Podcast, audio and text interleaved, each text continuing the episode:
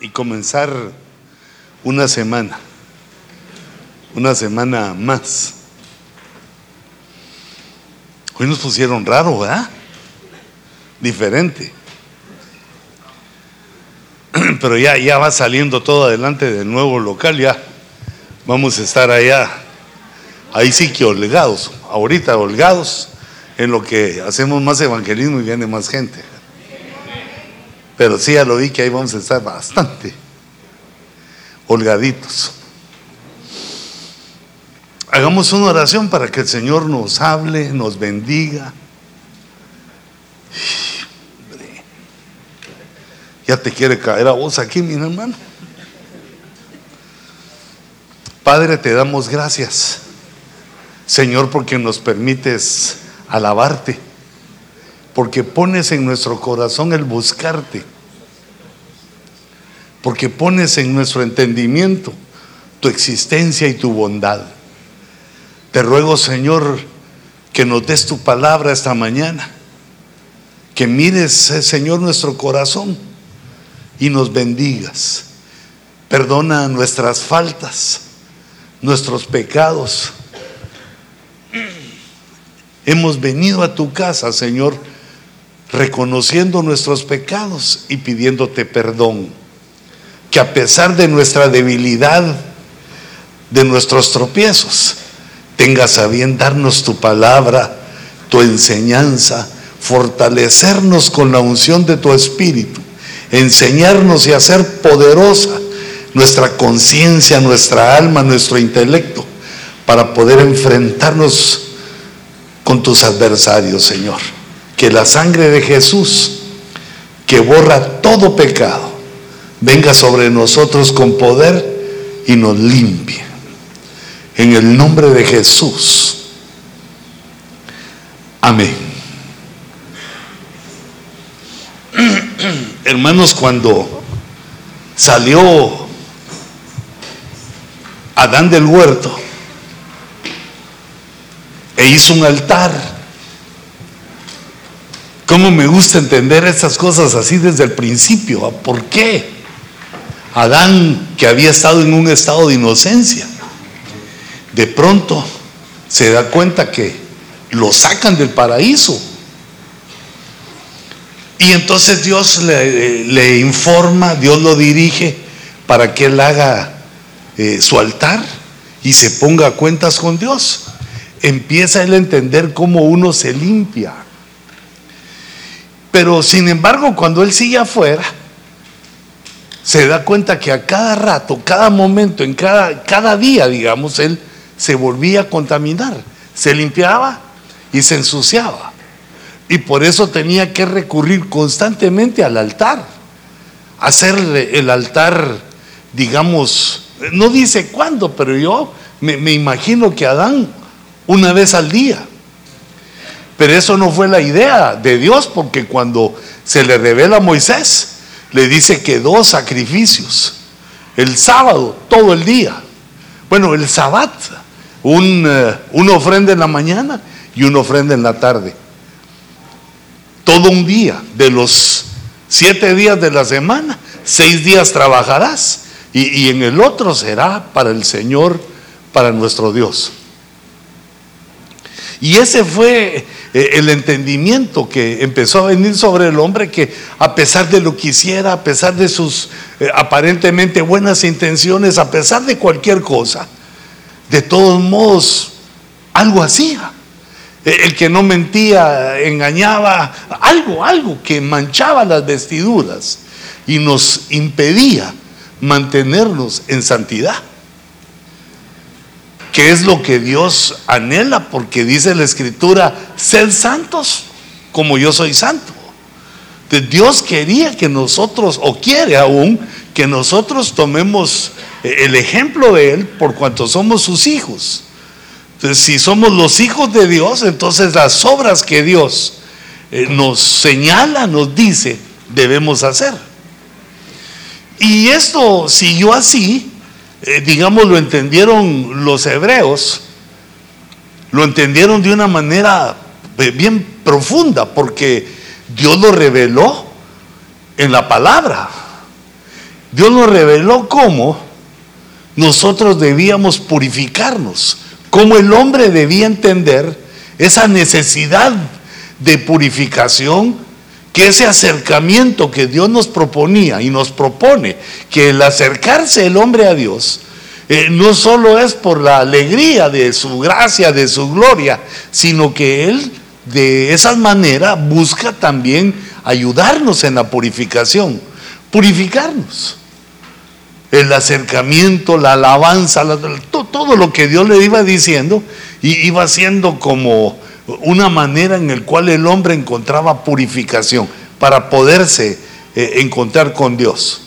Y entonces, a partir de Moisés, mire, te puse la, e, ese es el logotipo de la contaminación, la contaminación radioactiva, que es una forma, digamos, de mencionar al pecado, porque, eh, digamos, la, el pecado nos contamina y es una especie de, veneno que está en nuestro espíritu, en nuestra alma, y que nos va enfermando de alguna manera puede llegar aún hasta el cuerpo y el pecado provocarnos quebrantos de salud.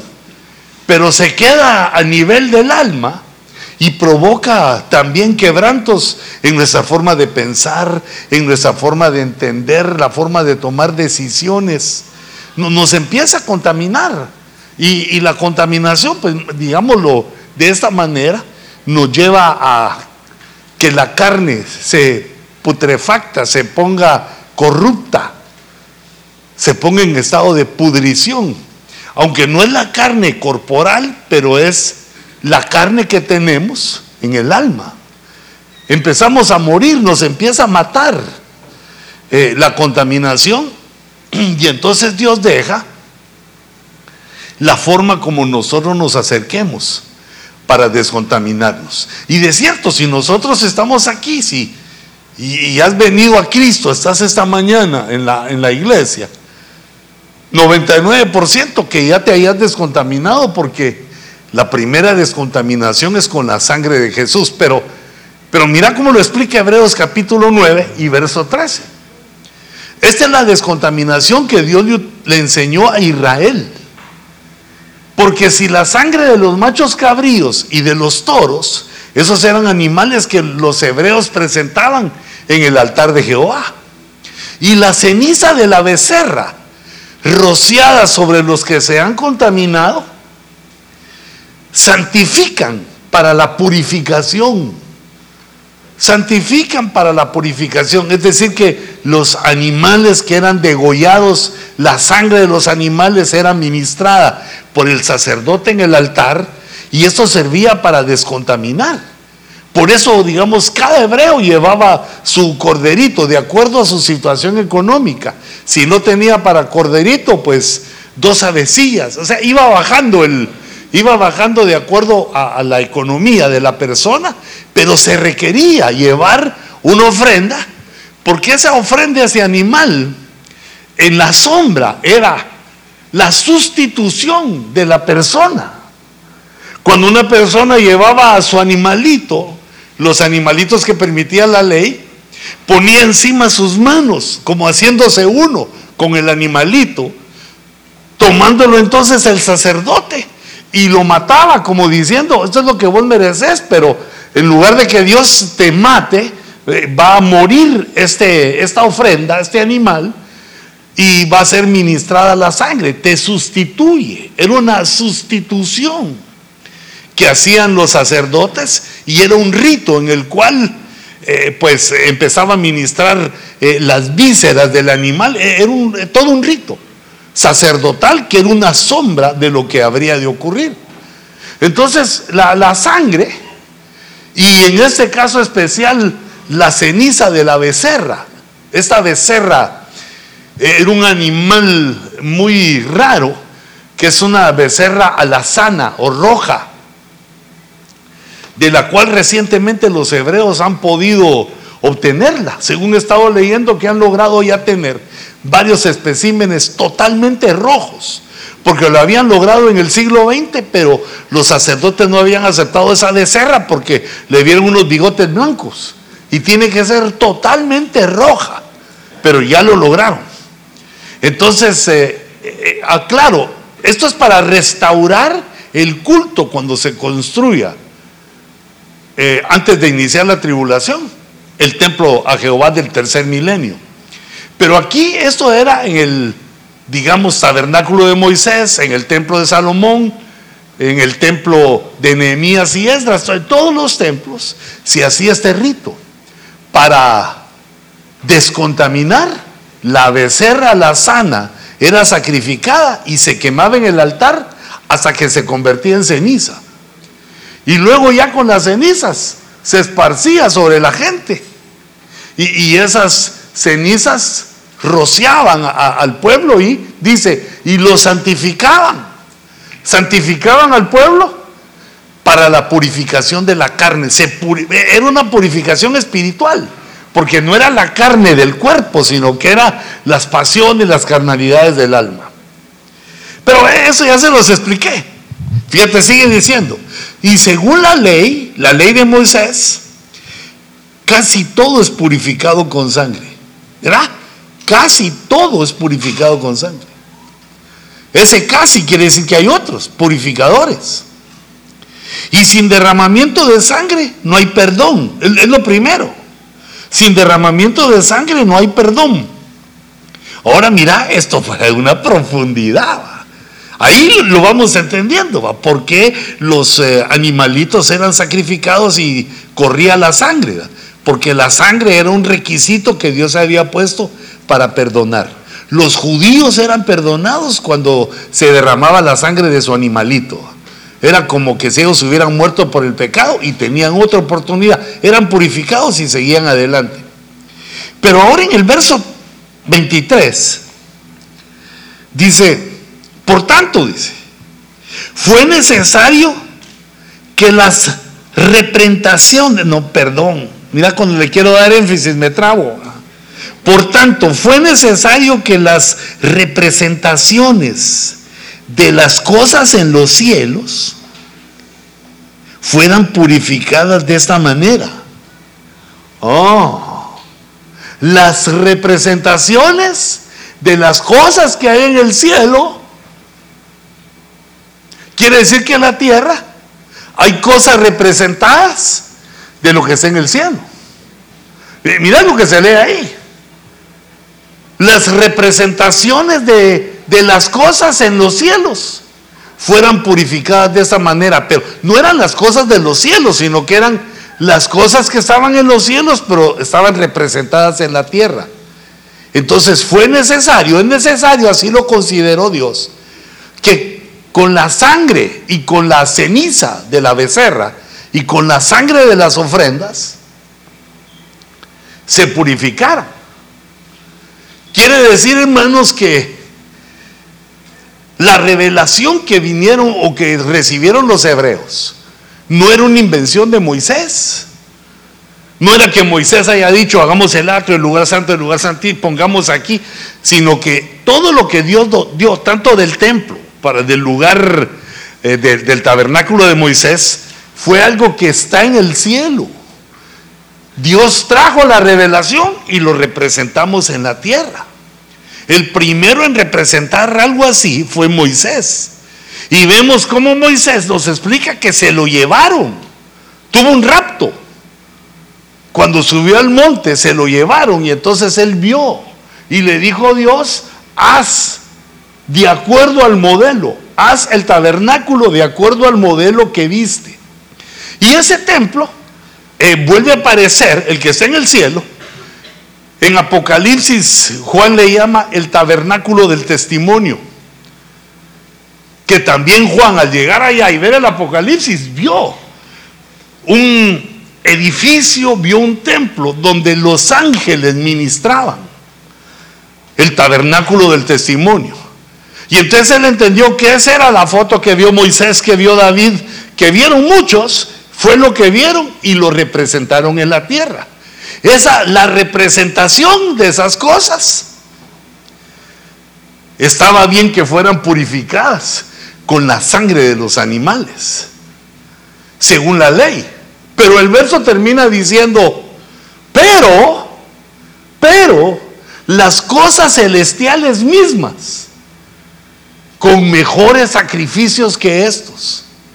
Las cosas celestiales también tienen que ser purificadas, pero con mejores sacrificios.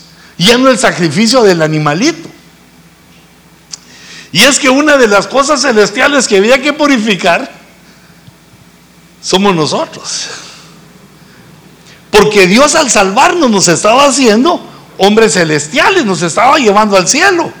Nos estaba dando la ruta para regresar al reino de los cielos, a la vida eterna, a cosas que son celestiales. Entonces las cosas celestiales ya no recibían una purificación con la sangre de los animalitos. Ya eso no era suficiente. Eso era mientras la representación de las cosas del cielo estaban aquí en la tierra. Pero eso lo abolió Jesús y por eso es que Él fue el Cordero de Dios. Para que la sangre de Él fuera capaz en un solo sacrificio, de una vez y para siempre, al derramar su sangre, fuera capaz de purificar con su sangre las cosas que, ya no son representación, sino que las cosas que son celestiales, que, que prácticamente, hermanos, somos nosotros. Nuestro espíritu, nuestra alma y nuestro cuerpo, nosotros somos los que estamos en el mundo, pero no somos del mundo. Nosotros somos los que vivimos aquí en medio del pecado, pero aborrecemos el pecado y hemos escuchado el llamamiento de Dios y seguimos tras ese llamamiento, porque de alguna manera nosotros somos, somos hombres espirituales, celestiales. Entonces para nosotros ya no era suficiente la sangre de los animalitos. Ya, ya, ya no era para nosotros eso. Sino que empezó una nueva era con Jesús. Y, por eso nosotros nacimos después de la venida de Jesús, porque ya eso estaba eh, decidido por Dios desde antes que viniéramos a la tierra. Entonces, dice que con mejores sacrificios. Entonces ahora nos empieza a explicar. Eh, primero pongo esa explicación del apóstol Juan en la primera epístola, capítulo 3 y verso 2. Dice, amados, dice, ahora somos celestiales, ahora somos hijos de Dios. Y aún no se ha manifestado lo que habremos de ser. Hay cosas pendientes, hijitos. No, no nos vamos a quedar así. Aún no se ha manifestado lo que habremos de ser. Pero sabemos, e, eso no se ha manifestado, pero sabemos, tenemos el conocimiento, se nos ha revelado que cuando Él se manifieste, ese Él está en mayúscula porque está hablando de Cristo. Sabemos que cuando Cristo se manifieste, seremos semejantes a Él. Porque le veremos como Él es. Mira qué tremendo.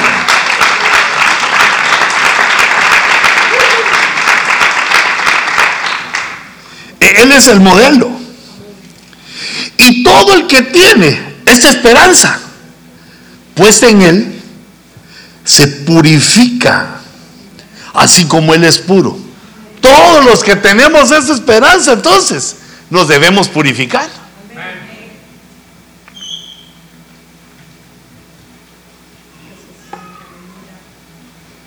Pero hermano, ¿y ya no fuimos purificados con su sangre? Porque ahí decía que la sangre de los toros, de los, machos cabríos, de las ofrendas, era la que purificaba en el templo de Salomón y en el antiguo pacto. Y entonces nosotros ahora hemos venido a Cristo, Cristo es el Cordero de Dios, derramó su sangre, no, nos purificó, pero aún dice que el que cree estas cosas es porque ya creyó, ya es, ya es cristiano, se purifica a sí mismo. Entonces, Mira, aquí hay una cosa tremenda que tiene que ver con nuestra memoria. Se nos olvida que ya fuimos purificados. Y volvemos a abrazar o a participar en el pecado. Lo volvemos a hacer. Por eso esto no se nos debe olvidar. Si nuestra esperanza es la venida de Jesús, si sabemos que cuando Él venga nosotros seremos semejantes a Él, entonces tenemos que purificarnos, hermano. Eso quiere decir que uno encuentra sus errores y procura cambiar. Mira hermano, que uno reconoce sus errores, no los oculta, no, los mete bajo la alfombra, no, los, eh, no los hace invisibles para que los demás no lo vean, sino que Dios nos va mostrando nuestros errores para que nosotros enfrentemos, porque como creemos y sabemos que Él va a venir, tenemos esa esperanza, entonces debemos purificarnos. Una de las razones por las que venimos a la iglesia, porque nos congregamos, es para ser mejores, para encontrar nuestros errores, nuestros pecados y luchar contra ellos. Si algunos son perniciosos, algunos insisten años, hermano, pero eh, no debemos rendirnos en esta lucha, porque eh, después dice Pedro que algunos que carecen de esas virtudes. Yo aquí te las puse para que veas cuáles son esas virtudes. Dice, el que carece de esas virtudes es ciego o corto de vista, habiendo olvidado. Quiere decir que esos son los ojos del, del entendimiento, porque lo olvida, habiendo olvidado la purificación de sus pecados pasados. Es decir, que en un momento determinado olvidamos que la sangre de Jesús nos limpió y volvemos a tropezar y volvemos a hacer cosas de pecado. Por eso dice aquí, mira, obrando con toda diligencia, añadida a vuestra fe virtud, a vuestra virtud conocimiento, a vuestro conocimiento dominio propio, al dominio propio perseverancia, a la perseverancia eusebia o piedad, a la piedad fraternidad. Es decir, el amor filial, el amor de hermanos. Y al amor de hermanos, el amor a Dios, el amor de Dios, el amor a ágape, agapao. Entonces cuando uno carece de estas virtudes, se olvida. E-, es ciego o corto de vista, porque olvida. Olvida que fue, no, no, pero perdón, e-, eso no es que tú o, o alguno, todos olvidamos que ya fuimos purificados por nuestros pecados pasados. Y entonces Dios empieza a dar nosotros purificadores porque dice que casi todo es purificado con sangre, casi todo. Entonces, el purificador es Jesús. ¿Cómo hizo Jesús para purificarnos? Una recordadita. Se dio a sí mismo. Fíjate qué lindo Jesús. Por nosotros, por ti y por mí, se dio. Ahora, ¿qué, ¿cuál era? El cordero, digamos, se da, se da para que sea derramada su sangre. Pero mira cuál era la idea. Para redimirnos de toda iniquidad. Toda. No hay iniquidad que no pueda ser limpiada. Y purificar para sí un pueblo Fíjate la idea, la idea de que Él se entrega porque quiere purificar un pueblo, una nación santa que se llama iglesia. Porque la iglesia comienza a partir de que Jesús se entrega por nosotros. Pero a mí me toca el corazón esto, que debemos de que no se nos olvide. Toda iniquidad. Ya no hay un pecado que sea tan grande que no sea perdonado por la entrega de Jesús. Por eso dice toda, y te lo subrayé ahí, va, toda iniquidad. Porque la idea de Dios entonces era purificar un pueblo para posesión suya, un pueblo que le pertenecemos, somos su propiedad privada, nos compró, nos hizo suyos. Y la característica que dice este verso es que el pueblo debe ser celoso de buenas obras. Debemos buscar hacer buenas obras, solo así vivir. Porque mm,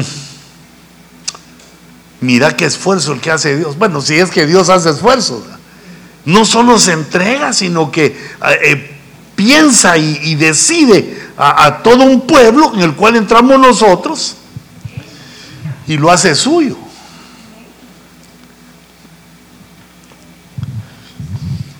Mira ese verso que dice más o menos lo mismo, pero aquí que Jesús es Dios, mira.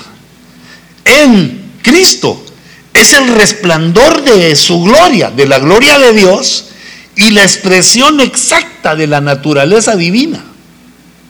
Y sostiene todas las cosas por la palabra de su poder. Ahora nos regreso otra vez a este momento de la purificación.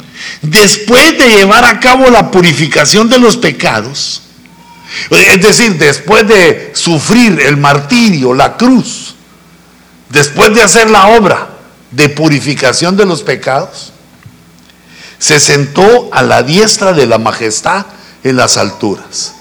Es decir, que Jesús hizo la obra en la tierra, dejó su sangre a nuestra favor, a nuestro favor para purificarnos, y Él regresó a la diestra del Padre, donde está eh, la, Trinidad, el Padre, el Hijo y el Espíritu Santo, porque recordate que ellos están en su trono, pero como es Dios, Dios puede estar en todas partes al mismo tiempo.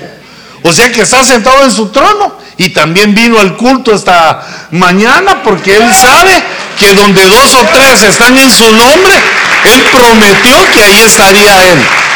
Por eso démosle esa ofrenda de palmas a su gloria. Gloria a tu nombre, Jesús. ¿Cuántos le pueden decir gloria a tu nombre, Jesús? Es decir, que no nos iba a dejar pero nosotros debíamos entender, que Él regresa a su majestad. Bajó, se hizo carne, estuvo con nosotros, en la, con la humanidad 30 años, luego vino su ministerio y se entregó a sí mismo. Pero ¿qué es lo que él estaba haciendo? ¿Cuál era todo, el, digamos, la meta? La purificación. Porque sin purificación no podemos alcanzar todo aquello que Dios nos ha prometido en el cielo. Si no llevamos las pulgas, los piojos y, la sarna a, la casa eterna.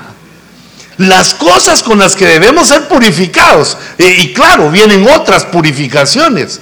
Por eso es que la Biblia habla de siete bautismos. Hijito, entonces por favor, o hijita, no, no, no te opongas al bautismo. Si no te has bautizado, de una vez hoy hay bautismos. Si uno no se bautiza en agua, que es la primera administración al alma, todo lo demás te rebota. Si no te has bautizado, esa es la primera administración, es la primera purificación que Dios hace y después viene otra serie, hasta siete bautismos, que es la, purificación, digamos, a la manera en la sombra de Naamán. Que Naamán al sumergirse siete veces ya apareció como con una sucarnita como de niño. Ya se le quitaron las arrugas, se le quitaron todo, todo, lo feo que tenía la lepra, el dedo que se le cayó la vez pasada que prediqué y le volvió a salir.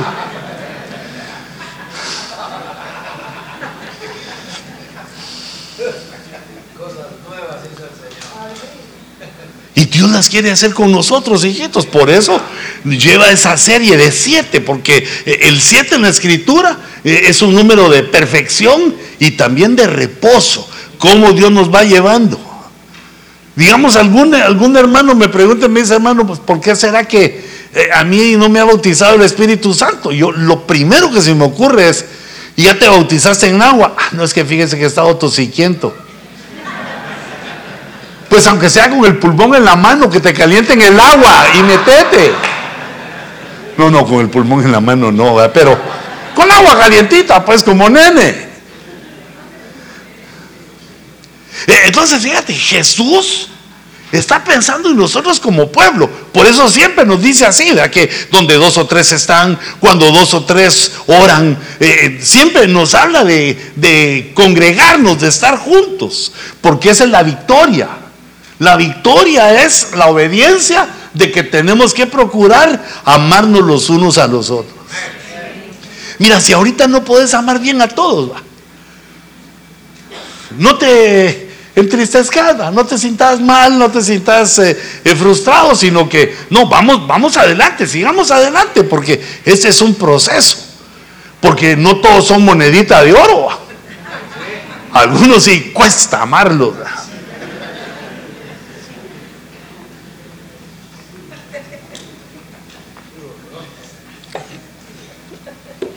Pero como poderoso es Dios. Y, Él nos da el principio. Que todo hombre le es fácil amar al que lo ama. ¿Ah? Eso lo hacen los pecadores también. Pero lo que Dios nos pone, la meta que Dios nos pone es eh, amar a los que nos hacen mal, a los que hablan de vos. Esa sí, esa sí nos la puso cardíaca el Señor. Al que te critica, al que te debe y no te paga, al que te presta y no devuelve. ¿Ah? A los que nos hacen bien, happy verde y tuyo, hermano, aquí le traje un regalo. Ah, eso es hermano. Usted es mi hermano del alma, realmente el amigo.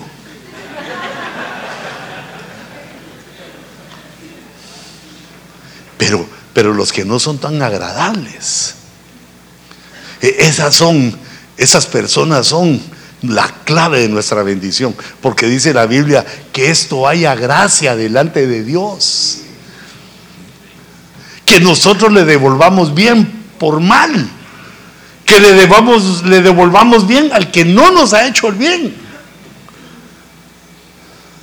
Bueno, y fíjate, hay que entrenar en esto porque después hay otro nivel que es amar al enemigo.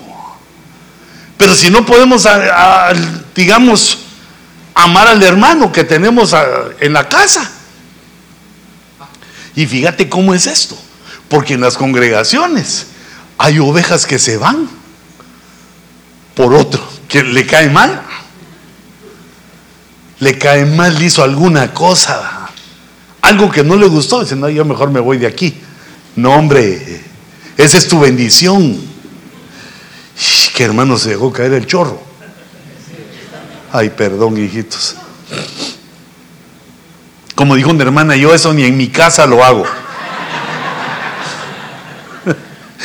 mi marido me tiene un techo bueno. Creo que también al nuestro hay que echarle una pasadita arriba para que no nos vaya a llover.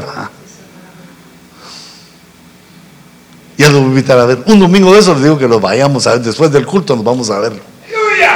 Pero ya cuando haya firmado, porque si no me hago ilusiones otra vez. Ya aparezco la selección de Argentina. Muchachos, ya nos volvimos a ilusionar. Bueno, eso sí ganaron los bandidos. Y también nosotros. Bueno, eh, entonces fíjense, hijitos, ¿qué hace primero entonces el Señor? Purifica un pueblo. Y cuando nos reúne, nos sigue purificando. Es un proceso que sigue adelante. Pero yo miraba otro eh, en la Biblia, importantísimo. Dice, ¿cuánto más la sangre de Cristo? Y ya no es la sangre de los machos cabríos, de los corderos. No, es la sangre de Cristo. ¿Cuánto más la sangre de Cristo?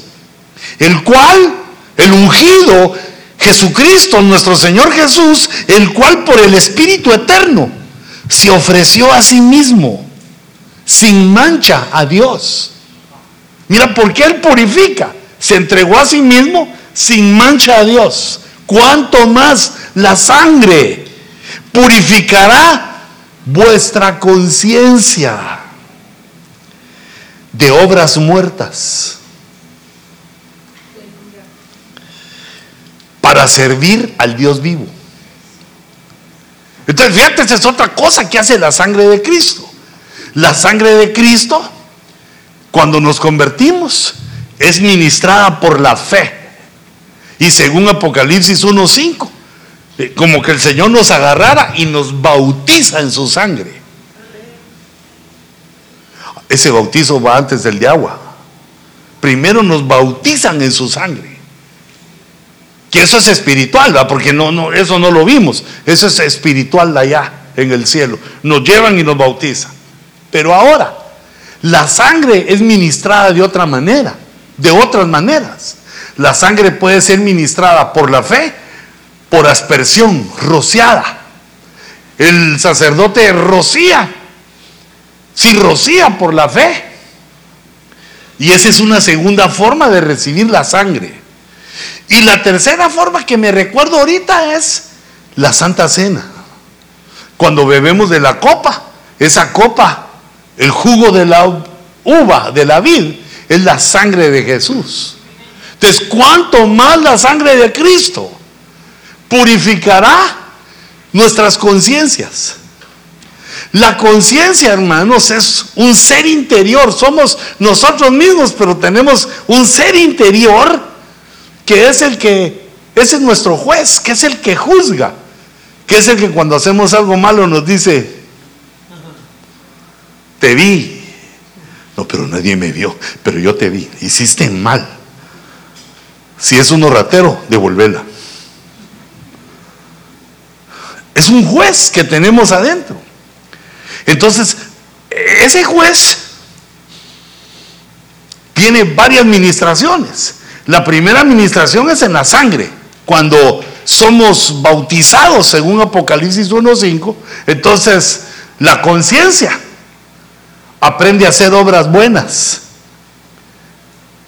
no obras muertas. Las obras muertas son las que se hacen sin fe. Todo lo que hacemos sin fe se convierte en obra muerta. Pero digamos, la revelación que nos da Dios es que este trato a la conciencia. Pero bueno, digamos, esa es la, administración a la conciencia con la sangre. Luego, cuando somos bautizados, el agua también ministra la conciencia. Es una petición a Dios, ese bautismo, una de sus facetas del bautismo es que es una petición a Dios para que nos dé una buena conciencia. Cuando viene la sangre, lo que nos dice es que no deben ser muertas las obras que hacemos, que todo debe ser por la fe. Y luego la conciencia crece por el conocimiento. Mira el nombre, conciencia. Ciencia igual a conocimiento. Con conocimiento. El conocimiento de Dios va fortaleciendo nuestra conciencia, pero cuando ya fue ministrada por la sangre y por el agua del bautismo. Pero este punto, hermanos, es para aprender a servir a Dios. Muchos creen que le sirven a Dios y no. Digamos, los fariseos creían que servían a Dios matando cristianos. Mira, hay personas que piensan que servir a Dios, digamos, es, es dar una ofrenda. Claro que la ofrenda se sirve, se recibe y pagamos el agua, la luz, qué sé yo. Sillas. A mí me dan ganas que estrenemos sillas en nuestro nuevo templo. Pero esas blanquitas me dan así como que quiero llorar. Para la cafetería. Para hacer como McDonald's, solo coma rápido y váyase, porque la silla está dura.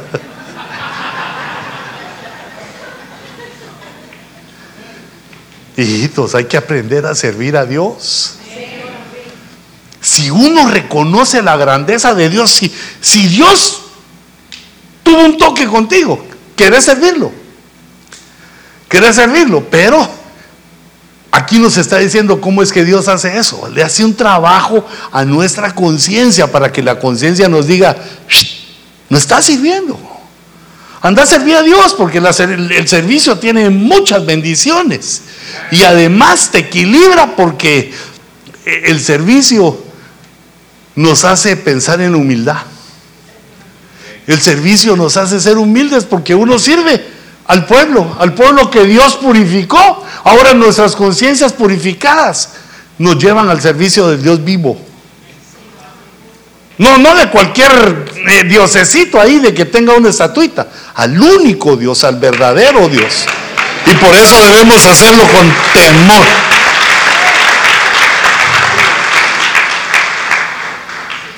Entonces, ¿cómo nos va purificando Dios? Purifica nuestra conciencia. Señor, ayúdanos para que la conciencia nos diga claramente cuando cometemos los errores. Esto estuvo mal. La conciencia no puede ser, eh, digamos, comprada. Pero cuando la conciencia insiste con nosotros a decirnos de algún error y nosotros no corregimos, la conciencia se va acallando, como diciendo, este no me hace caso. Sigue diciendo lo que está mal, pero si nosotros no corregimos, la conciencia se acalla y empieza a enfermarse la conciencia porque ya no hace su función. Eh, digamos, algunas personas, digamos, lo más, con lo sexual eh, se procuran tapar o se procuran parapetar, cubrir con pensamientos erróneos, muy erróneos, como que hubieran momentos en los cuales Dios pasara por alto ese, ese tropezón. No, digamos, eh, aquella, bueno, yo, yo se lo oí a una señorita que estaba hablando a favor del aborto con unas cosas irrazonables, irracionales. Estaba hablando del aborto y de repente pues dio a entender que los hombres no le caían muy bien. Y entonces dijo que ella eh, se masturbaba. Pero lo dijo así, tan fresca, ahorita a mí me costó decirlo, le quise dar vueltas, pero no hay cómo. Pero lo dijo de una manera tan campante. Y entonces, bueno, digamos, esto es algo que la ciencia, que el mundo enseña, pero hijitos, no, eso no está bien. ¿Verdad? La Biblia lo que dice es que uno se case. Porque e, en esa situación la mente vuela con personas que no son tuyas. Y entonces ahí hay adulterio en la mente, lo cual está penado por el Señor Jesús. Pero ¿sabes qué? Ese tipo de situaciones sexuales van llevando al homosexualismo. Porque es mano de mujer con órgano de mujer. Es un principio homosexual que nosotros debemos entender. Como dijo el mexicano, se me hizo fácil.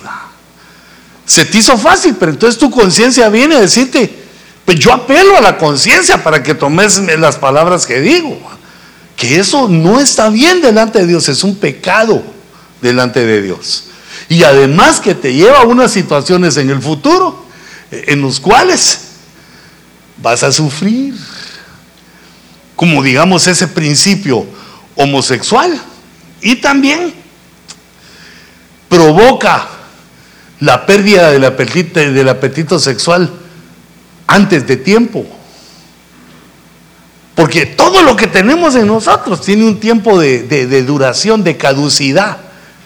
Ah, el hígado, el páncreas, todos los, y todos, todo nuestro ser tiene un tiempo de caducidad. Y entonces si lo usas mal, lo utilizas mal, te lo gastas más rápido. Por eso es que digamos algunos, eh, ah, estoy enfermo de qué? Yo reprendo por ti y por mí, pero alguien dice, tengo cirrosis. ¿Pero y por qué? ¿Mm? No perdonaba, no ha perdonado en toda su vida ningún fin de semana sin echarse, sin echarse por lo menos una docena. Porque te das cuenta que para todo, digamos en el mundo es así, para todo. Licor, cerveza, ¿y eso qué? Le estás echando a tu higadito, le estás poniendo a trabajar y cuando sentís 20 años antes de tiempo ya no funciona. Y así es todo nuestro cuerpo, tiene un límite de vida, porque así es el hombre, ¿verdad? Que solo podemos vivir eh, como dice el Salmo 90, 70, 80 años.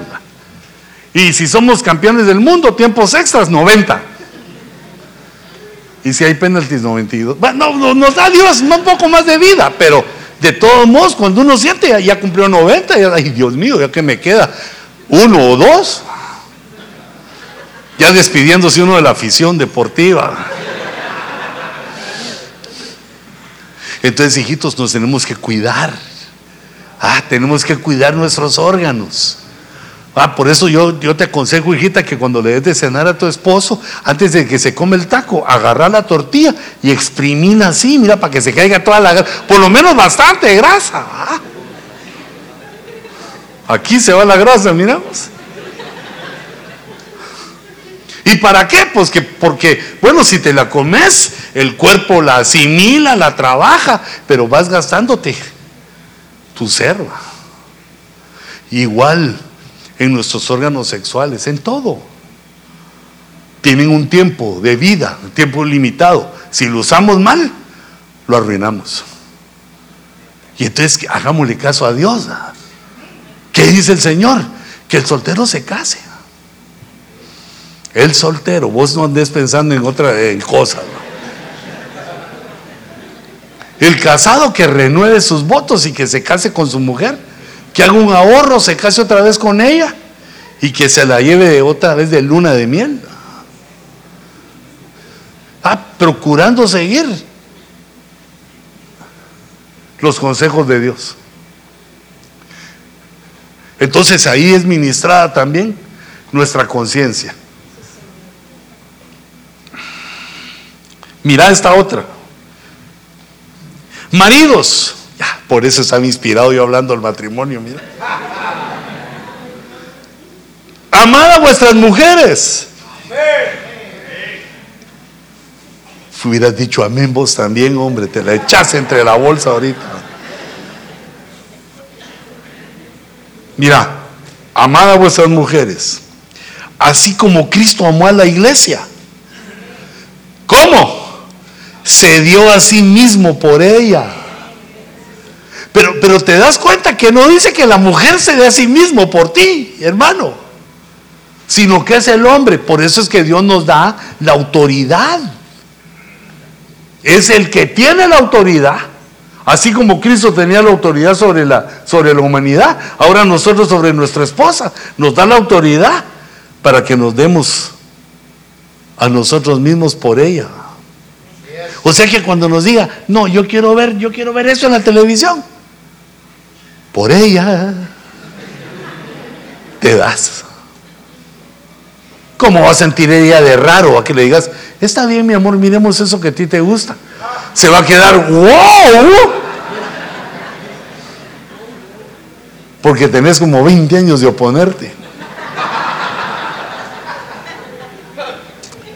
Ah, pero mira, sigue. ¿Por qué se dio a sí mismo por ella? Pero mejor regresémonos a Cristo y a la iglesia para santificarla. Habiéndola purificado por el lavamiento del agua con la palabra. Ese es otro bautismo diferente al del agua eh, en el bautisterio. Es que la palabra, cuando nos reunimos y la palabra es predicada, esa palabra también nos lava. Y la palabra es bautizo, nos bautiza. Nos bautiza Dios con la palabra, nos va llenando de su palabra, nos va sumergiendo en la palabra. Pero mira, yo así del pelo, mira, sumergiendo en la palabra. Es que como que a veces uno no quiere y nos sigue sumergiendo en él. Para santificarla, habiéndola purificado por el lavamiento del agua con la palabra, a fin de presentársela a sí mismo, una iglesia en toda su gloria sin que tenga mancha, ni arruga, ni cosa semejante, sino que fuera santa e inmaculada, purificada. Cuando Cristo se presenta a la iglesia, eh, en su venida, hermanos, es una iglesia inmaculada, santa, purificada. Entonces, eh, eh, ese trabajo también Dios ya lo hizo, se dio por nosotros. Y al darse, lo hizo para santificarnos, para purificarnos. Pero esta entrega de Jesús provoca el amor del pueblo, el amor de la iglesia. Por eso es que Dios lo une con lo matrimonial, porque nos da la clave para que nuestra esposa se enamore. Cuando tu esposa mira que te das a ti mismo por ella. Mujeres. Bueno, no, no, por la mujer de uno. Es que estaba pensando en el que dice mujeres. Como es de Guatemala, me sale a veces ahí. Es que, hermano, una mujer es capaz de hacer que uno haga lo que sea por ella. Lo vuelve a uno como Superman, digo yo. Uno no, encuentra límites, pero, pero date cuenta que esa forma de enamorar nos la enseñó Jesús. ¿Cómo hizo Jesús? Se dio por la iglesia. Y la iglesia, Señor, ¿qué vas a hacer? ¿Por qué vas a la cruz? No, no, no hagas eso. Que nunca tal te acontezca. Ahí estaba Pedro eh, representándonos. No, Señor, no vayas a la cruz. Me tengo que entregar por ti porque te quiero santificar. E, es este es el motivo de la entrega. Y nosotros nos quedamos, wow. Ay, qué bello eres, Señor. Mi amor se sale del corazón el amor. Eso hiciste por mí, Señor. Mira, moriste por mí, Señor. Derramaste tu sangre por mí. Sí, me di por ti, iglesia. Por eso es que estamos bien enamorados nosotros del Señor.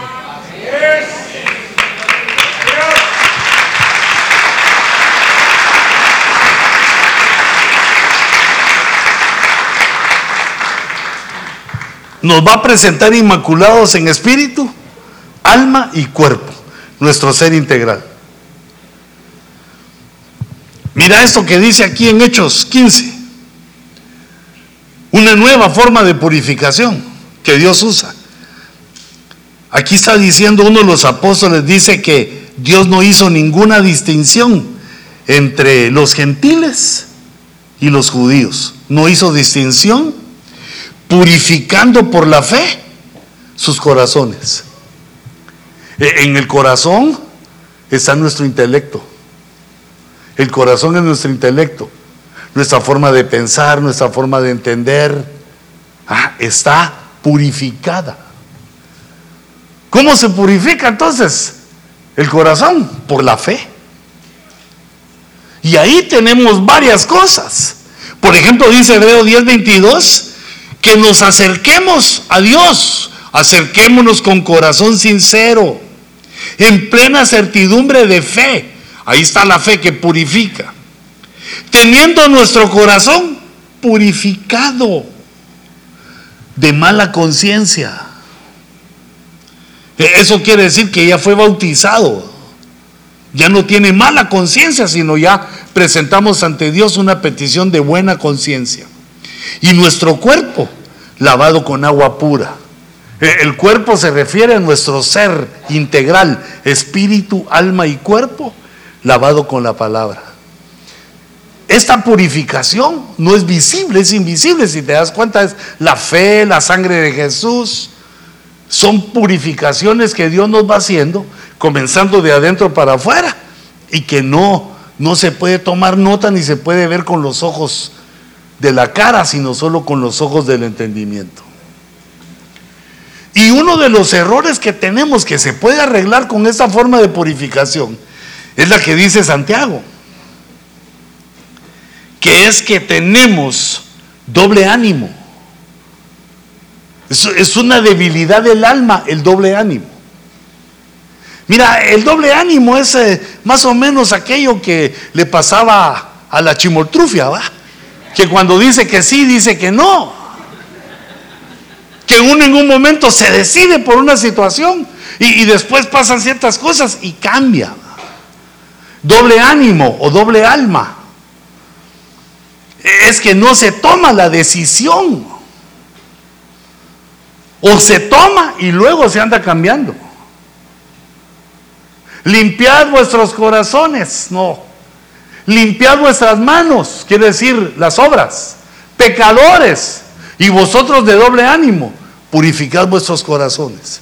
E, es decir, hermano, que eso que uno no sabe si sí o si no, ese cambio de opinión puede llegar a hacernos mucho daño en nuestra relación con los demás, principalmente con la esposa. Ah, porque el lunes te pidió que el sábado la llevaras a algún lado y le dijiste, claro, princesa, tú lo sabes, hasta le diste un beso, la agarraste de la mano y ya quedaste que el sábado. Y el sábado es el cumpleaños de mi abuelita, qué famosa es la abuelita. ¿ah? No puedo porque tengo otra cosa que hacer. Y doble ánimo. Vamos a hacer un ahorro. Se queda uno de acuerdo con su esposa, vamos a hacer un ahorro y a la hora no nos alcanza, mija. No, no, no. Entonces, cuando uno es de doble ánimo, ay Dios, y el doble ánimo en las mujeres, que un día le dice a su esposo, te amo, qué guapo sos. Y al día siguiente, horroroso, hombre lobo. Ah, te empieza a ver los errores. Sos lobo, pero chimuelo, porque te falta el, Ya le empiezan a dar duro a uno. Si no, que hace dos días era bello. Ah, un día me haces feliz, mi amor, y al día siguiente ya no te aguanto, ya no te soporto.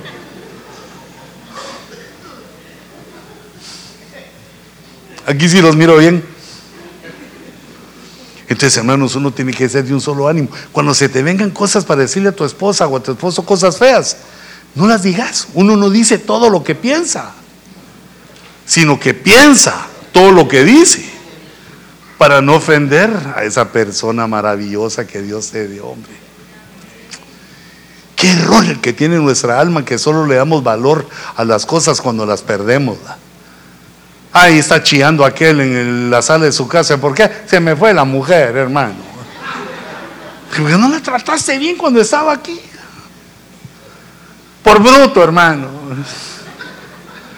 Va, ahora andate de rodillas de aquí hasta la casa de su mamá porque ahí debe de estar. arrastrando la rodilla. Entonces, compongámoslo de una vez. No seamos de doble ánimo, pero, pero ¿cómo, ¿cómo se hace eso? Eso no quiere decir que uno no debe rectificar. En los errores hay que rectificar, pero cuando hay promesa, hay que mantenerla. Entonces la fe es un purificador de nuestro corazón. La sangre, la palabra, el agua, la fe son purificadores que Dios nos ha dejado. En chiquito yo lo miré como que era. Como que era el espíritu que le estaba saliendo, porque si está estornudando.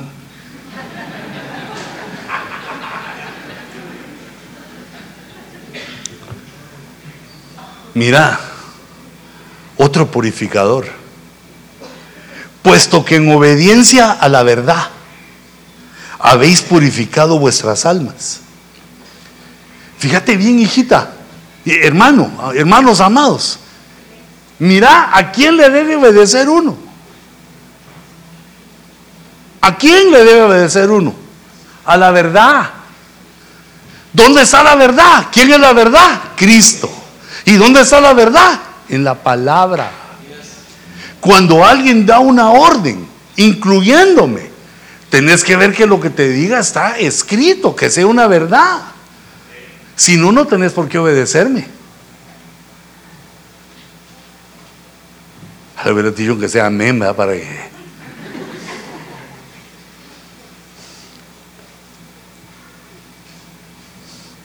A la verdad, a la verdad de su palabra.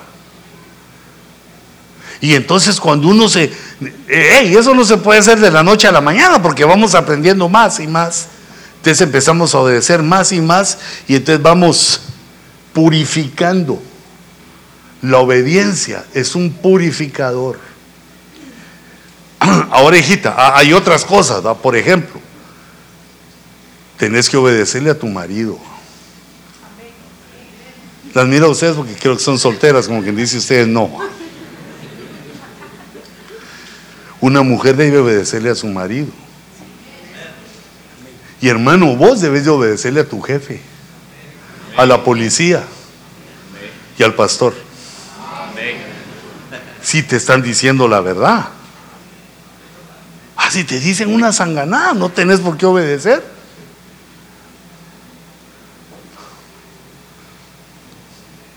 Qué bueno que te tengo aquí. Mira, no salgas fiador de nadie, aunque sea tu amigo o tu amiga, te sea tu cuata del alma. No salgas fiador de nadie. Bueno, a menos que sea tu mamá, O, que tu esposa te diga, te diga, mi hijo, dame tu crédito. Pues a ella sí, va, porque si se vaya fea, atrás vas vos, o si te vas vos mal, atrás va ella. Pero a los otros no. Ay, hermano, es que tengo que comprar un carro. Pues hermano, compra el carro con el dinero que tengas. Y si no tenés, compra patines para comenzar, ¿va?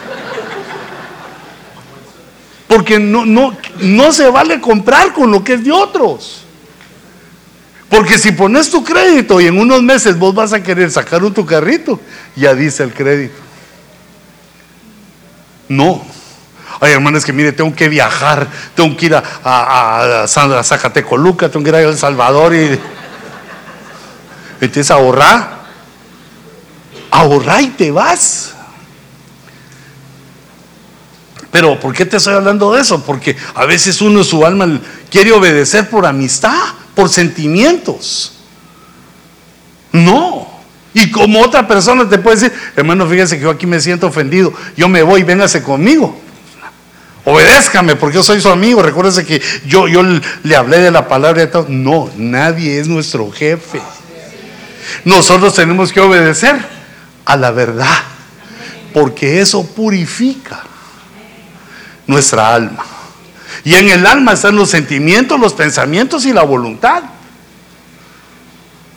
Ese apóstol Pedro es el que menos se sujetaba, pero mira ahora, al escribir sus epístolas, ya lo entendía. En obediencia a la verdad. ¿Y qué provoca esa purificación? Un amor sincero de hermanos. Eso es lo que provoca, obedecer a la verdad lo que provoca es que podamos amarnos a nosotros mismos. Amados unos a otros entrañablemente. Mira cómo es eso, con las entrañas. Entrañablemente. Tiene un sentido bonito y también podemos decir, amados los unos a los otros con el hígado, con el vaso, con el páncreas, con el estómago. Pero no, lo que quiere decir es que salga de las entrañas ese amor por nuestros hermanos.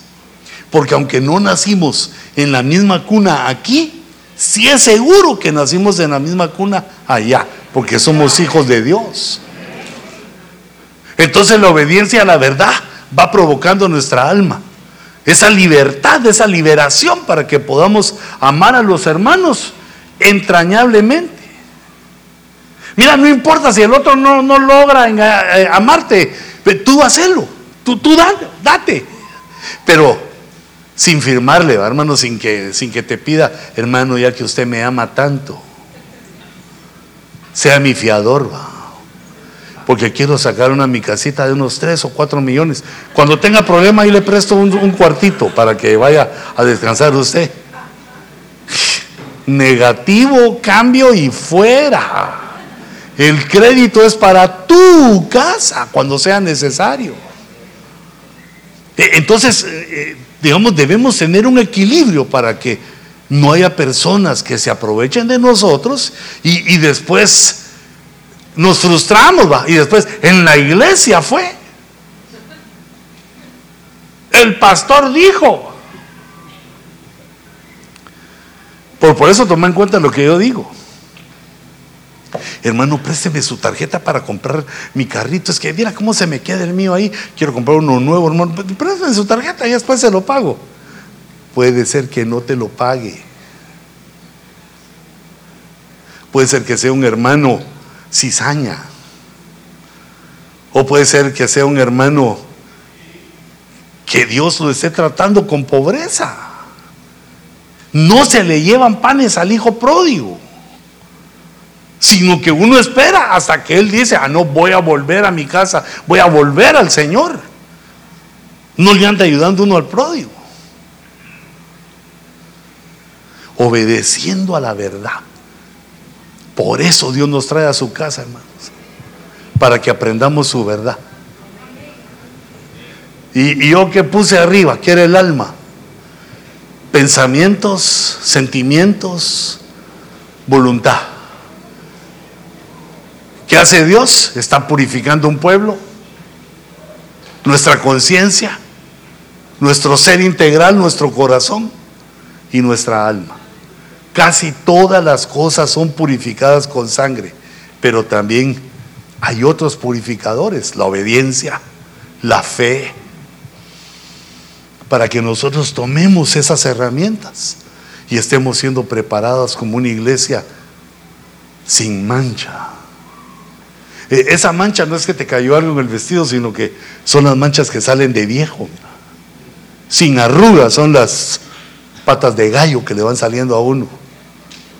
Porque quiere decir que una iglesia que se mantiene joven, se mantiene activa, como, como esto es espiritual, se mantiene purificada, bella para su Señor. Así que yo en el nombre de Jesús te pongo estos instrumentos en tu mano para que avancemos juntos a la purificación, para que sepas a quién obedecer, para que sepas a quién creer. Padre, en el nombre de Jesús, que estas fuentes de purificación que has dejado para nosotros penetren en nuestro espíritu y en nuestra alma y aún en nuestro cuerpo. Señor, que nos lleves a la santidad por medio de estas herramientas. Llévanos, Señor, a la santidad para que seamos ante tus ojos un pueblo purificado. Yo bendigo tu conciencia como el sacerdote del antiguo pacto. Mojo mis dedos en la sangre que está fresca en el tabernáculo del testimonio. Mojo mis manos a la manera del sacerdote del antiguo pacto y empiezo a ministrar la sangre en el nombre de Jesús. Así cierra tus ojitos y recibe. Yo estoy ministrando la sangre y rociándola, Señor, sobre este pueblo que tú anhelas, santo, sin mancha. Rociando tu sangre, Señor, la sangre del Cordero de Dios, la sangre que nos purifica la sangre que nos sustituye. Hasta donde se escuche mi voz, ministro la sangre sobre tu conciencia, sobre tu espíritu, tu alma y aún sobre tu cuerpo, para que tengas una salud plena. Recibe la fuerza del Señor Recibe la salud del Señor por esta sangre. Yo ministro esa sangre a tu intelecto. Señor, para que nuestros pensamientos sean profundos, espirituales, que podamos entender, que no querramos, Señor, hacer nuestra voluntad, sino entender tu mensaje, tu palabra.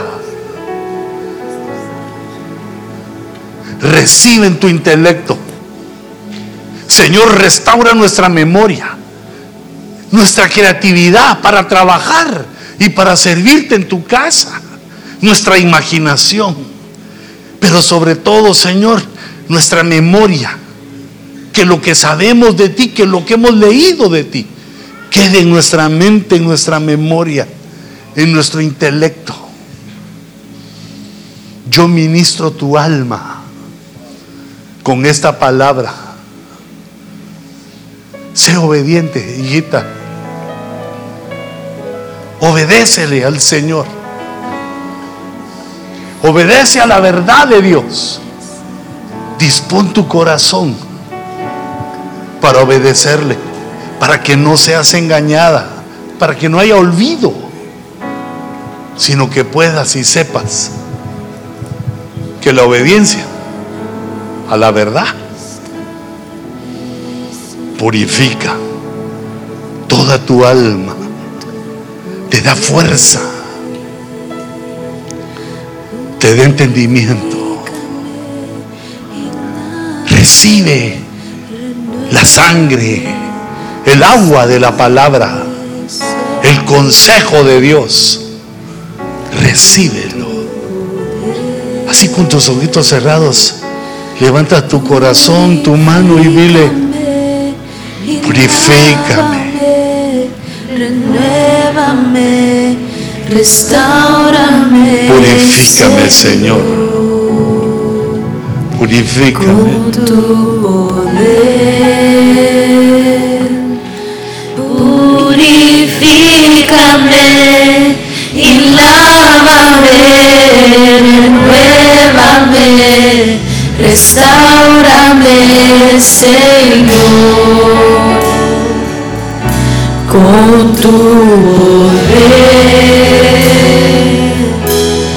Y purifícame. Que salga de tu corazón. Lávame, Lávame, Señor. renuévame, restaurame, Señor, con tu poder. Este es el poder de Dios para purificarte. Dile. Purifícame y lávame, renuévame. Más y más. Restaurame, Señor, con tu poder. Purifícame y renuévame, restaurame, Señor,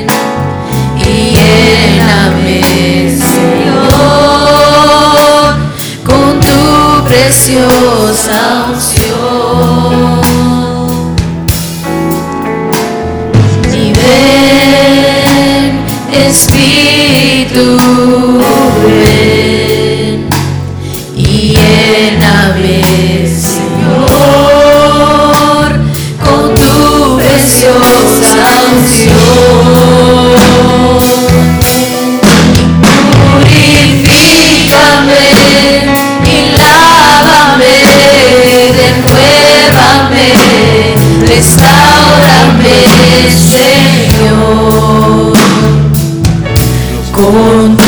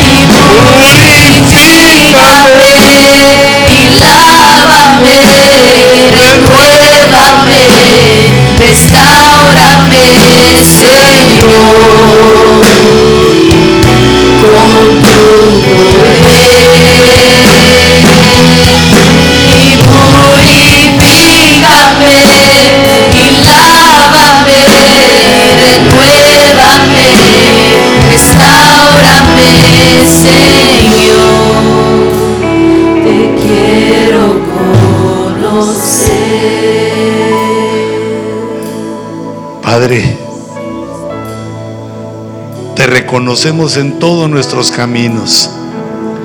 Esta semana que inicia, Señor, danos la victoria en nuestros trabajos. Permítenos enfrentar con tu sabiduría nuestros problemas. Llénanos de gracia ante nuestros jefes y ante nuestros compañeros de trabajo para que seamos recibidos, Señor, de buena gana y para que podamos en el momento adecuado proclamar tu bendito nombre. Danos, Señor, el coraje, la valentía, a pesar de las malas caras y de los que se oponen, confesar tu bendito nombre y comportarnos de una manera que sea testimonio para los inconversos, para los adversarios y enemigos. Abre las puertas, Señor, de prosperidad. Permite, Señor, que se vea la diferencia entre ellos y nosotros con tu abundante bendición. Danos, Señor, salud y vida. Danos, Señor, entendimiento y sabiduría. Y permite que podamos servirte de una mejor manera en tu casa, en tu obra. Señor, te rogamos que guardes el local que tienes para nosotros, que desde ya lo bendecimos, Señor. Y te rogamos que se agilicen todos los trámites que son necesarios para que esta vez, Señor, para la gloria de tu nombre, estén todos los papeles, los permisos, las licencias,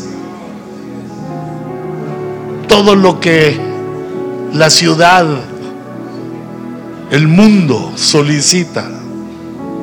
Y guárdanos, Señor, manténnos en el perfil bajo para que no seamos aborrecidos, para que no seamos atacados. Guárdanos con tu poder bajo la sombra del Shaddai, bajo la sombra que nos guardas y nos cubres en el abrigo del Altísimo.